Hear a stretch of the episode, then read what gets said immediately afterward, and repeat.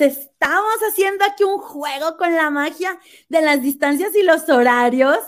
Tenemos una colaboradora maravillosa, como todas las personas que forman parte de este proyecto tan lindo que es Moni Ortega.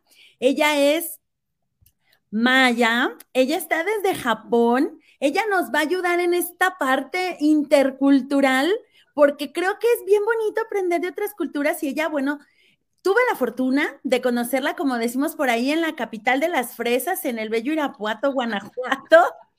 Ella estaba trabajando ahí en ese momento y tuve la fortuna de compartir tiempo y espacio con ella, pero ella es una viajera del mundo, ha estado por muchos países, enamorada yo digo que de, del lado latino de acá del mundo y sobre todo de nuestro maravilloso idioma español. Ustedes ahorita la van a escuchar. Ella habla un español, yo creo mejor que muchos que conocen. Así que mi querida Maya, bienvenida. Muchísimas gracias por la invitación, Moni. Muchísimas gracias por tener esta oportunidad. Estoy muy feliz por tener esta pues precioso tiempo para compartir mi cultura y pues espero que, que ustedes puedan tener algunas ideas buenas, algunos tips que puedan enriquecer su vida, ¿no? Así va a ser, estoy completamente segura. Y como mira, aquí luego el tiempo se va volando como si fuera vuelo de avión alrededor del mundo. Venga, mi Maya, ¿con qué no vamos a empezar? Porque creo que será muy padre y eso va a ser súper atractivo para todas las personas que nos ven, los que nos siguen, la audiencia de Monia al aire, los que se están sumando toda la gente que nos sigue en redes sociales de Monia Ortega al aire, Facebook, YouTube, es que nos escuchen en Spotify o nos ve en LinkedIn, pues esta parte cultural que me va a encantar que nos compartas y es algunas palabras, su significado o algunas costumbres que son 100% de la tradición japonesa y el significado que este tienen. Hoy, ¿con qué vamos a empezar? Ok, hoy ya tengo preparado unas palabras muy buenas para comenzar, que es, pues, ¿te gusta comer, verdad? Ah, sí, me encanta. Bueno, y déjenme les presumo que Maya hace un programa de radio muy interesante en japonés donde hablamos de comida mexicana. la comida mexicana, la comida pues culinaria latinoamericana, tanto como la comida de todas las prefecturas de Japón. Tenemos como 47, pues así que estoy haciendo la entrevista poco a poco. Entonces, pues para comenzar, tenemos una expresión muy peculiar que es itadakimasu. Itadakimasu. Si quieres después este, intentar pronunciar, pues adelante. Itadakimasu. Esto es ese, un saludo que este, me percibo que en otras partes del mundo no se utiliza.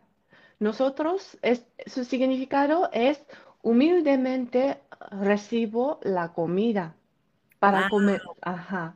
Para comenzar a este, la comida, cualquier sonida, nosotros tenemos la costumbre de, pues para saldar no vamos a rezar en esta forma de las manos juntados, pero eh, antes de la comida, nosotros juntamos las manos y decimos más con una pues breve relevancia, ¿no? Y este, eso es gracias a la comida, gracias a las personas que nos brinda y este, esto tiene mucha historia. Eso no es equivalente como buen provecho. Buen provecho es para otras personas para que disfruta su comida, ¿no? Ok, este es más bien hacia uno mismo por el alimento que recibe hacia uno mismo y también hacia este, pues hacia el mundo que te, te da la oportunidad para disfrutar esa comida. Wow, o sea, todo el proceso que implica que haya llegado a tu mesa un plato de comida. Exactamente. Y este, su origen es muy arraigado a la cultura japonesa, porque tenemos, aparte del budismo, tenemos sintoísmo, ya que estamos profundizando poco a poco a nuestro cultura. Claro, claro. Como pues tenemos que somos católicos, que hay cristianos y que hay otras religiones. Allá, em, la religión, quiero que me corrijas, Maya, a lo mejor puedo estar mal y sirve que nos vamos culturizando. El budismo es como esta base no solo de corriente religiosa, sino filosófica, ¿no? O sea, es como una filosofía de vida. Y el sintoísmo es otra corriente que también te da parte de esa filosofía de vida? Creo que sintoísmo es más arraigado a, la cultura japonesa. Realmente se está generando un sincronismo, o sea, una mistura de, de las dos religiones en una forma muy peculiar en, este, en esta tierra, creo. Es una forma muy propia, porque de vez en cuando son las dos religiones distintas, pero en un templo de sintoísmo, de vez en cuando hay objetos del budismo o viceversa. Así que es muy... Eh, en la historia hubo un momento que se ha mezclado muy, junto, hay un momento que se lo, lo separaba para que, porque sintoísmo es este un tiene mucho que ver con el emperador. Ah, ok, era más simbólico, pero ajá. Así que ah, perdón. Ah, entonces, a ver, para ver si estoy entendiendo. El sintoísmo es más bien como una filosofía de vida tradicional generacional que viene de la línea imperial y que se ha permeado a la cultura ahora, digamos, de toda la gente. O sea, ese conocimiento antes solo era imperial. Este, la verdad, como eh, la historia del imperio es más largo que la historia del budismo. Así que para no pues este meter mucha información, sería bueno que te diga, eso está arraigado algo parecido como, pues esto es más similar al, por ejemplo, animismo, que pensamos que hay una expresión, que hay 8 millones de deidades. Wow. O sea, el aire, eh, las hojas, los árboles, los raíces, metales, piedras, cada cosa tiene su alma o su deidad. Eso es este, lo que se cree en sintoísmo. No hay Biblia como tal, como de catolicismo, no hay una enseñanza muy clara, no hay alguien como Buda que comenzó esa, esa religión, sino que eso surge del animismo y también nuestra creencia a nuestros antecesores, ancestros. Wow. Entonces, pues, como percibir el ambiente del que somos parte y que ese todo nos integra. Entonces, honrar a ese todo. Exactamente. Y bueno, regresando al tema de la palabra de itadakimasu, lo que pasa es que humildemente recibo la comida, así, así te expliqué, ¿no? Entonces, este, ¿de quién? De las deidades. De ahí viene esa palabra. Y este, en original tuvimos una costumbre de este, eh, poner la comida, los alimentos enfrente de las deidades Así que de parte de ese, altar o este, de donde sea, este, nosotros recibimos la ofrenda como nuestro alimento para que estemos vivos, para que estemos fuertes, con, este, con el respeto a, a estas deidades, Por eso de ahí este, viene esa palabra de itadakimasu, aunque ya es tan normal que decimos, así que la gente no cree hasta ese tipo de detalles, pero de ahí, eso, eso es la origen, la origen de wow, qué interesante, pues porque obviamente ahora que está habiendo más conciencia, conocer que hay culturas ancestrales que ya estaban haciendo estas eh, prácticas, que ya tenían esta costumbre de, como dice la palabra, humildemente agradecer lo que se recibía y no solo por lo que estaba frente a ellos, ¿no? Que era el plato de comida o, lo que se iba a, disponer, sino más bien todo el proceso que había detrás, las manos, los involucrados, los elementos, el agua, aire, sol, tierra, este, el proceso de que pudiera germinarse, en este caso podría ser un arroz, ¿no? Y que luego pudiera eh, cosecharse y poderse preparar para ahora ser un alimento comestible. Qué interesante. Tocaste en un punto súper bueno. Este, al hilo de lo que mencionaste del cultivo de arroz, el kanji, la letra china de, de arroz, viene con la letra de 88. O sea que para hacer el arroz hay 88 procesos, así que aunque sea un granito de arroz, no podemos desperdiciar.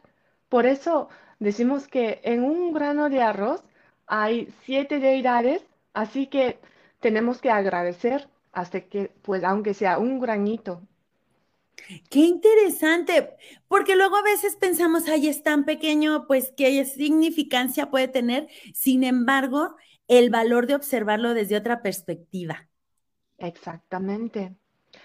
Y también creo que ahí este tiene relación con qué tipo de arroz nosotros estamos consumiendo, porque ya saben que nosotros tenemos desde los palitos, que pues aquí ya tengo preparado para mostrarles. ¡Bien!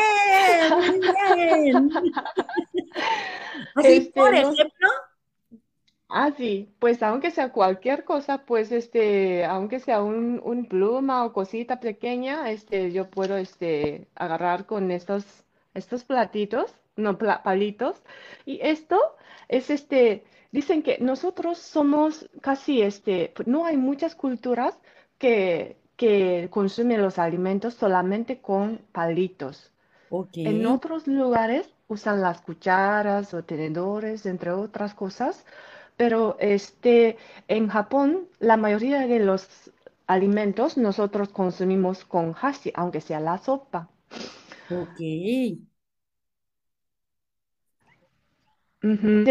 Eh,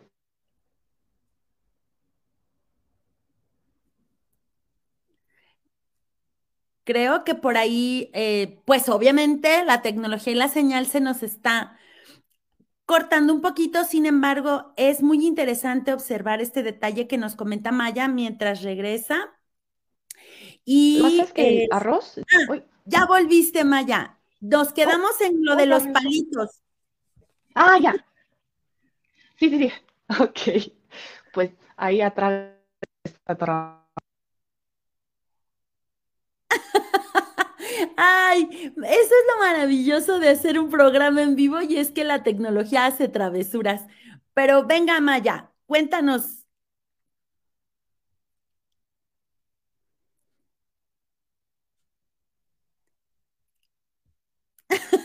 No pasa nada, yo me volteo, pero más bien tu audio. Checa tu audio porque no te escuchamos. Ajá, tu micrófono.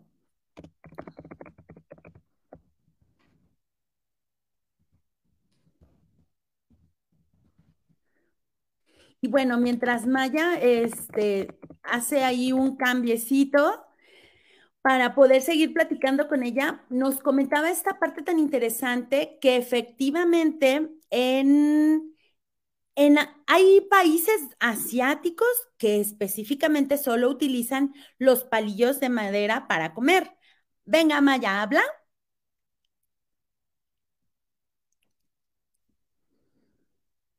No, checa si en la parte de abajo de los controles del programa tu micrófono está activo.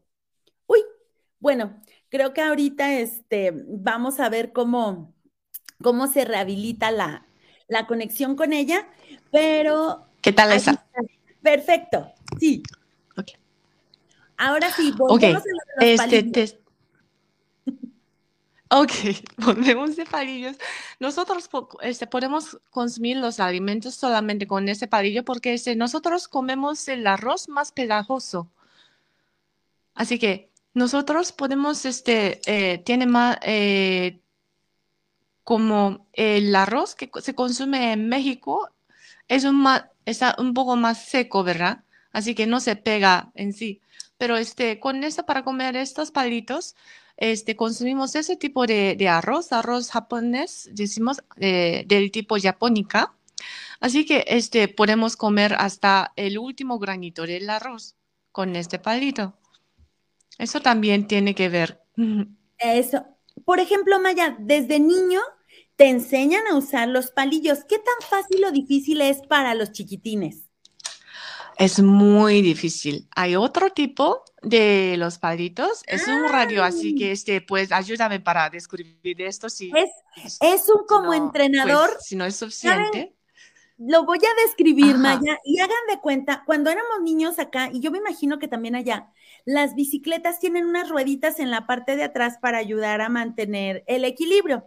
Bueno, pues hagan de cuenta, para los que nos van a escuchar en el podcast, que Maya está mostrando unos palillos equivalentes a esas rueditas con unos pequeños agujeritos donde meter los dedos, como si fueran como unas tijeras, o con unos soportes donde colocar los dedos.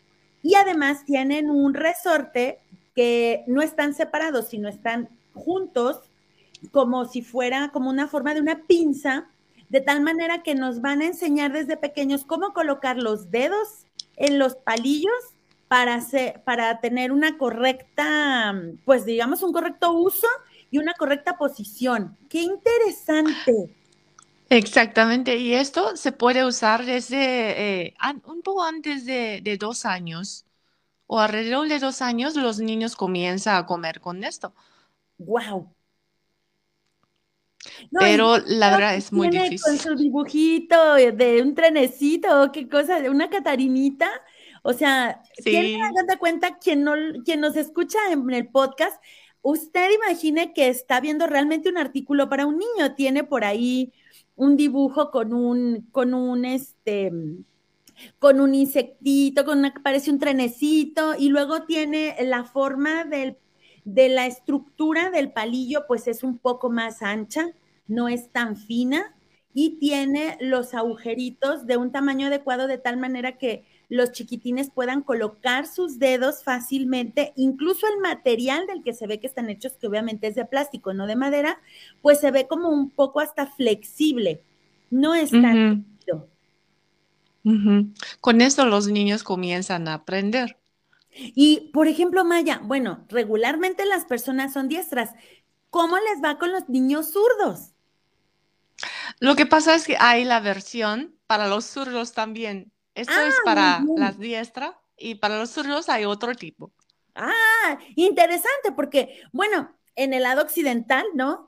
Eh, ya existen muchas cosas para zurdos, pero sigue siendo una minoría y la mayoría de las herramientas, por poner un ejemplo, yo voy a mostrar aquí unas tijeras, pues están diseñadas para diestros, ¿no? Cosa que para un zurdo, mm. pues tendría que tener una ergonomía diferente.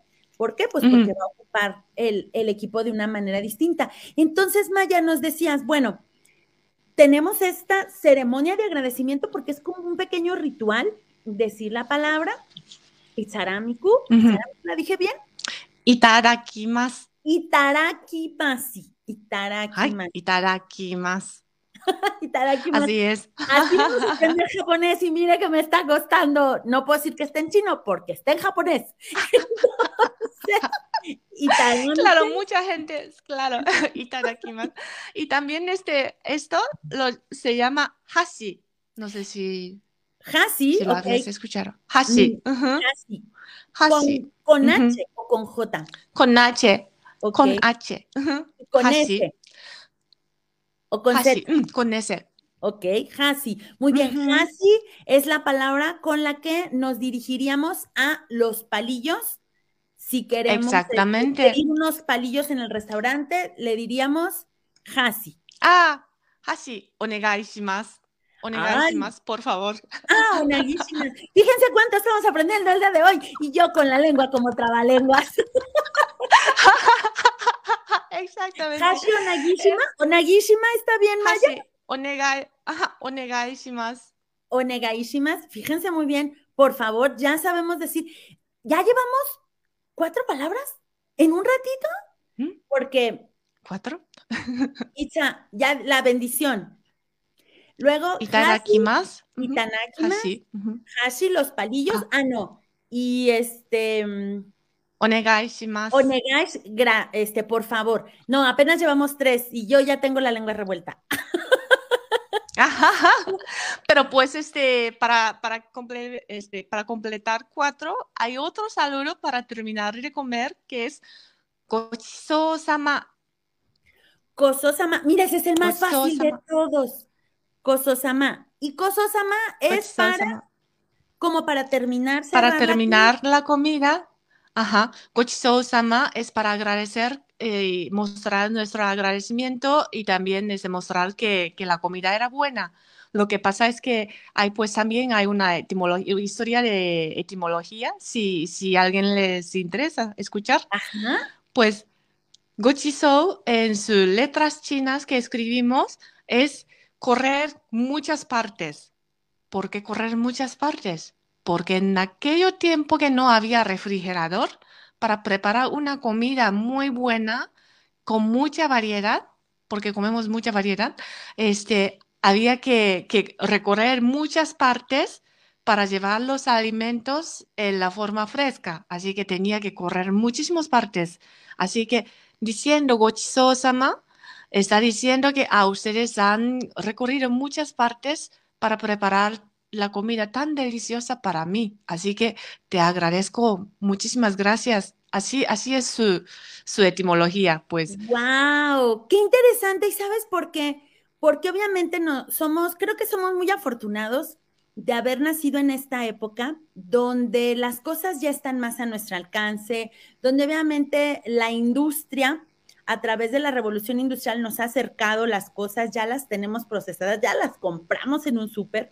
Sin embargo, creo que algo que prevalece en muchas de las, este, de los departamentos o acá les llamamos municipios, allá dijiste que tiene un nombre, lo que serían como las localidades japonesas es que todavía viven cerca, pues es una isla, entonces tienen la costa muy cerca y obtienen productos muy frescos de primera mano. Aunque este, las ciudades, pues ya no. ¿Mm? Pero no, no, te escuché muy bien. Ah, que las grandes ciudades, como podría ser, no sé, Tokio y algunas otras, que son grandes ciudades ya muy industriales, pues ahí eh, ir al mercado y comprar los productos, pues no es tan fácil, ¿no? La dinámica del día a día. Sí es. También sí, este, en cuanto a, a este tipo de, del sentido, pues este, como nosotros tenemos varias islas, aparte de la isla principal, este, en cada lugar ya es muy fácil para, este, para comer la comida fresca, pues no solamente de, de Japón doméstico, sino que importamos muchísimos alimentos desde otros países. También tenemos este, los zapallos de México, aguacates también. Los podemos este, comprar, comprar bien fresco, aunque sea una isla un poco alejado de, de, de los, los, los islas principales. Ah, qué interesante. Eh, Maya, mm, en el tiempo, bueno, sabemos que antes, pues la comunicación era más o marítima, de isla a isla, o dentro de la isla principal, pues esta parte terrestre, donde como nos dices, corrían para llevar un alimento de un lugar a otro. Sabemos que la comida eh, de Japón se basa principalmente en comida del mar, que serían como pescados y algunos mariscos, y en el este, arroz, que es la base de, de toda la alimentación. Eh, ¿cuáles serían como esos vegetales principales que tú dices? Esos nunca faltan en la cocina. En cuanto a los vegetales, creo que los nabos, zanahoria, ¿qué más? Cebollas. Creo que este, nosotros consumimos mucha variedad en las comidas, no solamente japonesa, pero también los europeos, chinos. Entonces, este, eh, eh, col también jitomates, pimientas, hay casi, casi la misma variedad, sino que la diferencia con lo que comemos aquí es la variedad, porque nos gusta mucho este, mucha variedad, pues aunque, digamos este, un, un jitomate, pero hay algunos tipos de jitomates. Si decimos camotes, también varios tipos, que es más amarillo para usar ese un, un alimento de, de, suerte, porque eso representa este oro de vez en cuando o este, algo que es más dulce o hay de morados. Así que decimos que es este, un, un tipo de vegetales, pero creo que tenemos más variedad que nos gusta, algo muy detallado. Qué interesante. Y es que yo creo, me voy a atrever a hacer una afirmación, ya tú me dirás si estoy equivocada, que los japoneses comen primero con los ojos, Maya. Eso sí creo. Sí. Por eso es tan importante la variedad, los colores, y lo hemos visto tal vez en algunas películas o en algunos documentales, o cuando asistimos, bueno, tal cual a un restaurante de estilo japonés, cómo los platillos se presentan con una decoración muy delicada, cómo se filetea, por ejemplo, mm, ah, ya me hay uno que me súper mega encanta, es como jengibre encurtido, uno que es como rosita. Ese me gusta muchísimo. O que te presentan, por ejemplo, los filetes de, de pescado blanco encurtidos con salsa de soya y algunas otras especias, pero son unos filetes tan finos eh, o tienen esto mm, que hacen como unos pequeños taquitos, como, como que es como de arroz o cosas así, el papel, que parece como un papel, pero en realidad es una tortilla de arroz, ¿no? Entonces, me pareciera o me, me atrevo a afirmar que los japoneses comen con los ojos, por eso hacen como una obra de arte a la hora de presentar un platillo. Eso creo que sí, también nos gusta mucho este, los recipientes, así que tenemos mucha variedad en las cerámicas. Cuando vengan a Japón, ustedes van a ver qué tanta cantidad de las cerámicas hay, los chiquitos hasta los grandes, porque este, hay una palabra que es ichiju sansai, que es una sopa con tres este, antojitos, aparte del arroz, para una comida. Así que imagínate cuántos platos hay que preparar y es personal, así que cada persona tiene que tener eso. Depende, bueno, eso, eso también se varía, depende a las familias, así que, eh, pero este, la verdad sí, realmente nosotros somos un poco como, nos gusta mucho decorar la comida o este, mostrar en una forma decorativa para que la gente que lo, lo consume puedan sentir alegre, feliz o sentir las estaciones que tenemos cuatro estaciones bien marcadas. Así que lo que dijiste, comemos con los ojos.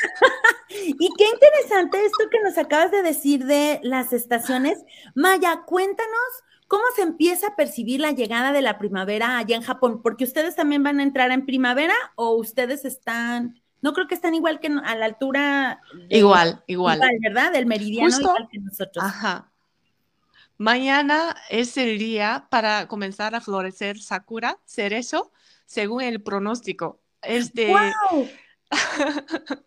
Hay un pronóstico bien marcado porque sakura es un árbol de cereza, pero tenemos un tipo que es dominante, que es el tipo Sommei Yoshino, que son de la misma raza. Así que este, tenemos un archipiélago, así verticalmente nuestro país es largo, así que comenzando desde el sur poco a poco florecen esa raza de sakura.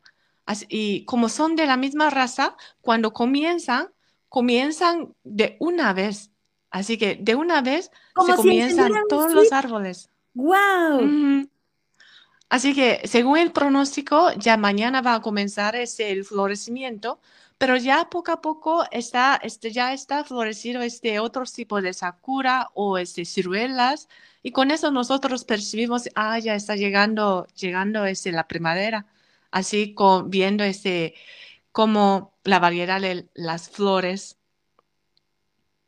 Ay, qué bonito. Maya, ¿hay alguna ceremonia que tal vez ya no se haga tan de forma tan periódica, pero que viniera de manera ancestral, porque obviamente ustedes tienen unas tradiciones ancestrales milenarias, precisamente para recibir la primavera, donde ustedes hicieran algún platillo especial o algún ritual o algo específico? Es una pregunta muy buena. Realmente tenemos eso, que es hanami, que es este, su significado es ver flores, pero flores significa cerezos en esta temporada. Así que cuando ya está en, eh, el cerezo está en su plenitud, nosotros este, sentamos abajo del árbol y este, ahí nosotros llevamos las comidas o hay, este, los dulces especiales que se llama dango, que es como este, eh, es la pasta con varios colores, pero que este, con los colorantes naturales, que están bien aromáticas porque usan es, las hierbas de esa temporada, etc. Y este, con eso nosotros este, eh, pues celebramos ya la llegada de la primavera y la llegada de por decir como nueva estación, que todo va a comenzar desde cero, ese pues ese va al inicio y ese para un, un buen convivio. Es muy, este, es muy típico que tenemos en la primavera. ¡Ay, qué bonito! Pues con esta maravillosa imagen de Hanami de ver flores, nos vamos a tener que despedir, mi querida Maya. El tiempo se nos fue volando y yo voy a decir la única palabra que sí me sé bien y espero decirla bien arigato.